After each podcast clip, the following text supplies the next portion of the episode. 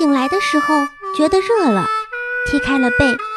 这时屋里一片漆黑，隔着布帘子的空隙可以看见外屋已经点灯了。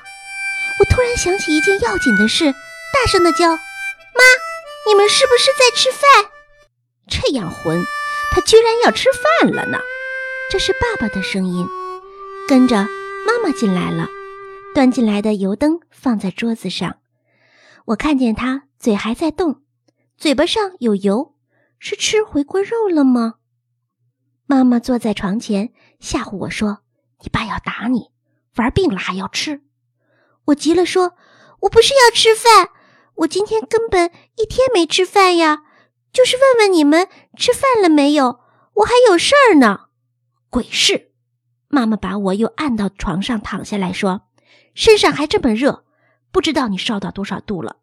吃完饭我去给你买药。”我不吃药，你给我吃药我就跑走，你可别怪我。瞎说！等一会儿宋妈吃完饭。叫她给你熬点稀粥。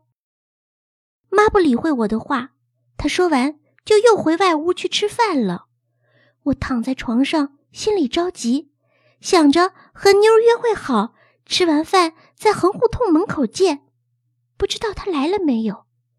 细听外面又淅淅沥沥的雨声，虽然不像白天那么大，可是红胡同里并没有可以躲雨的地方啊，因为整条胡同。都是人家的后墙，我急得胸口发疼，揉搓着咳嗽了，一咳嗽，胸口就像是有许多针扎着那么疼。妈妈这时候已经吃完饭，她和爸爸进来，我的手按住嘴唇，是想用力的压着别咳出来，但是手竟然在嘴巴上发起抖来。我发着抖，不是因为怕爸爸，我今天从下午起。一直在抖，腿在抖，手在抖，心在抖，牙也在抖。妈妈看到我发抖的样子，拿起我放在嘴唇上的手说：“烧得发抖了，我看啊，还是给你去请趟山本大夫吧。”不要，不要那个小日本。爸爸这时说：“明天早晨再说吧，先用冰毛巾给他冰冰头管事儿。我现在还要给老家写信。”赶着明天早上发出去呢。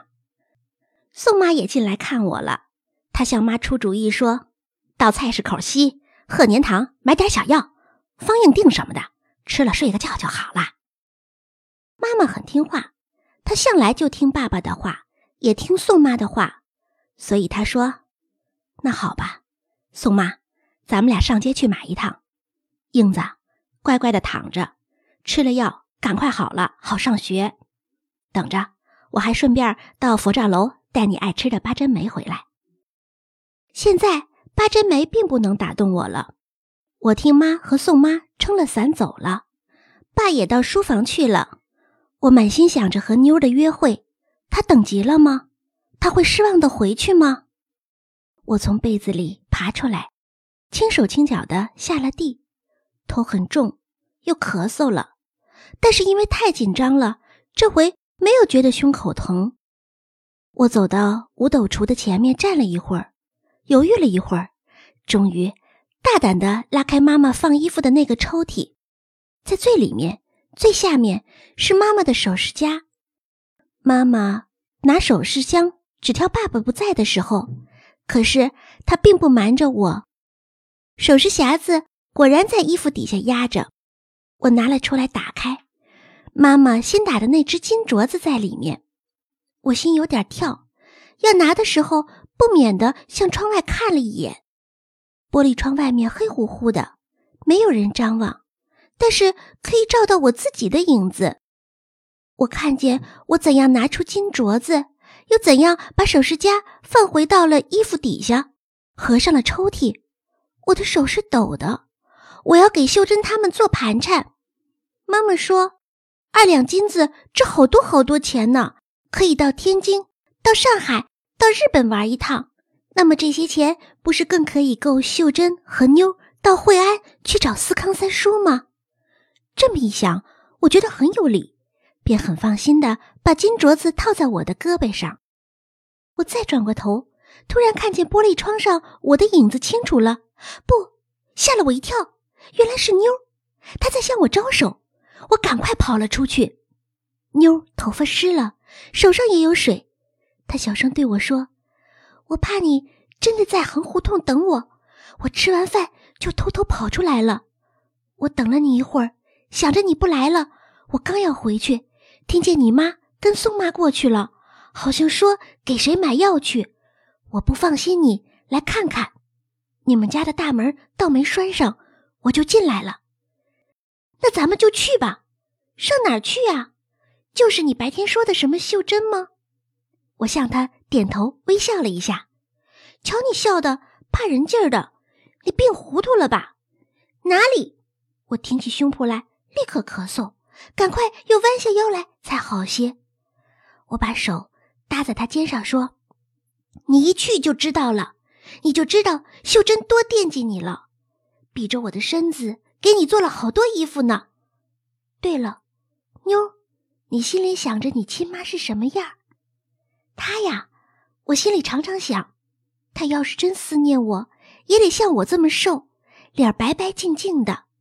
是的，是的，你说的一点都没错。我们俩一边说着，一边向门外走去。门洞黑乎乎的，我摸着开了门，一阵风夹着雨吹进来，吹开了我的短褂子，肚皮上又凉又湿。我仍对妞说：“你妈妈，她薄薄的嘴唇一笑，眼底下就是两个泪坑，一哭，那眼睫毛又湿又长。”她说：“我千托万托你。”嗯，他说：“我们小桂子可是我俩的命根子呀。”嗯，他第一天看见我就跟我说，见着小桂子就叫他回来，饭不吃，衣服也不穿，就往外跑，急着找他爹去。嗯，他说叫他回来，我们娘俩一块儿去，就说我不骂他。嗯，我们俩这么说着，已经走到了惠安馆的门口了。妞听我说着，一边嗯嗯嗯的答着，一边答着。她就哭了，我搂着她又说：“他就是。”我想说疯子，但是我停住了，因为我早就不肯称呼秀珍是疯子了。我转了话口说：“人家都说他想你想疯了。”妞，你别哭，我们进去。妞这时好像什么都不顾了，都要我给她出主意。她只是一边走。一边靠在我的肩头哭，她并没有注意这是什么地方。